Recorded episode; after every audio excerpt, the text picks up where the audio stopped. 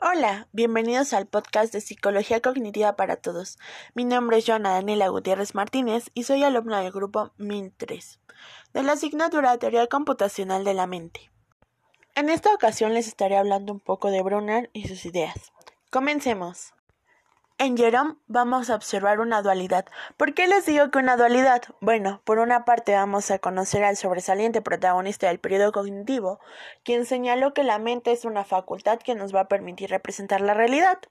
Y por otro tenemos al Brunner de su periodo cultural, que caracterizó este periodo porque tenía la idea de que la psique es una consecuencia de las fuerzas históricas culturales que van a configurar a la sociedad. Pero en esta parte nos vamos a centrar en la etapa que abarca de 1957 hasta 1978. Es decir, lo vamos a abordar desde su lado cognitivista, ya que como vamos a observar más adelante, va a intentar expresar la concepción de la cognición humana que tiene, recurriendo a un modelo de la psique. Este estadio en la vida de Brunner va a comenzar cuando el psicólogo y profesor Gordon Alport lo invita a que se traslade a Harvard, y aquí va a realizar el papel de maestro profesor entre los años de 1952 y 1972. También durante este periodo de tiempo va a empezar a elaborar una teoría del aprendizaje y además va a fundar y dirigir el Centro de Estudios Cognitivos. Es hasta el año 1956 que junto con sus colegas Godnow y Austin van a publicar A Study of Thinking, que en español sería el proceso mental del aprendizaje, y es que en este libro se va a percibir lo que conocemos como la revolución cognitiva. Mejor dicho, son sus inicios, ya que en este, en este libro van a empezar a estimar que la mente constantemente va a querer clasificar el mundo que rodea al individuo y lo va a clasificar en categorías, haciendo cosas distintas, semejantes con otras, por alguna cosa o alguna particularidad que tengan entre sí. Brunner va a empezar concibiendo a las representaciones como un conjunto de reglas mediante las cuales se puede preservar, por así decirlo, lo experimentado en distintas ocasiones. Como se diría en el artículo Jerome Brunner 2 teorías cognitivas, dos formas de significar, dos enfoques para la enseñanza de la ciencia, que está escrito por Ángela Camargo y Christian Hederich. La representación va a consistir básicamente en guardar en la memoria aspectos de la experiencia y utilizarlos y utilizando para ello, mejor dicho, un código que va a estar regido por reglas.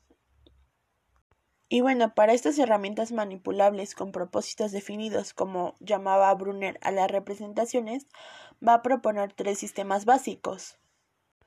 Representación en activa.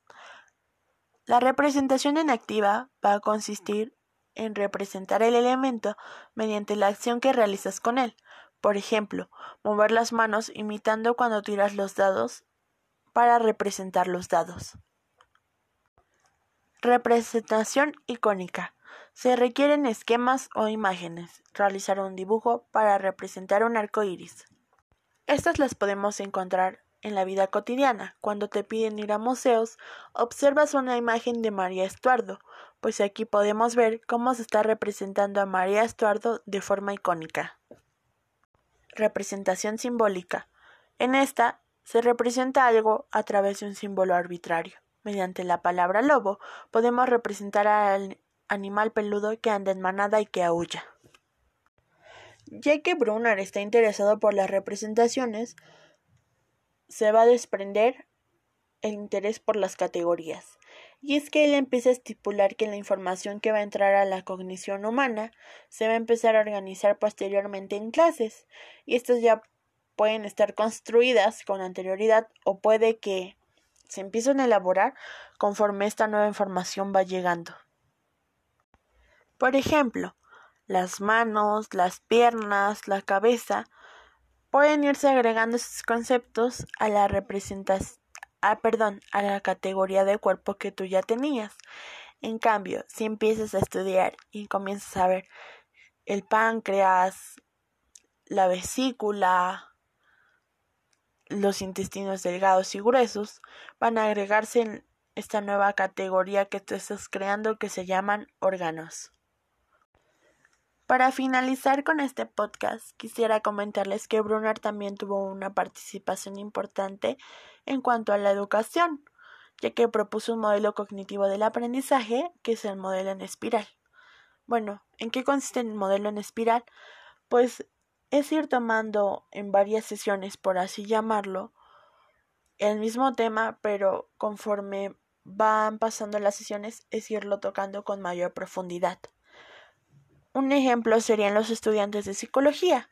La primera sesión les presentas lo que es el psicoanálisis, la segunda comienzas a ver la historia del padre del psicoanálisis, ver cómo Freud puso sus teorías, el caso de Anao, el aparato psíquico, cómo surgió su idea de Eros y Tánatos. Ya después en el siguiente nivel es presentarles los distintos corrientes que tenemos de psicoanálisis, como los neofreudianos, por así decirlo, presentarles después a Karen Horney, a Jung, y después a los freudianos, que sería Melanie Klein, a los de la psicología del yo, que puede ser Lacan. Como dato curioso, también Brunner empezó a ver lo que estaba pasando en la educación de ese entonces y comenzó diciendo que para que haya un realmente un buen aprendizaje no se necesita solo no se necesita solo pensarlo o verlo se necesita hacerlo reproducirlo por así decirlo cuando ves historia no solo tienes que ver historia, tienes que hacer historia. No solo tienes que ver matemáticas, tienes que hacerlas. Esto sería todo por mi parte. Gracias.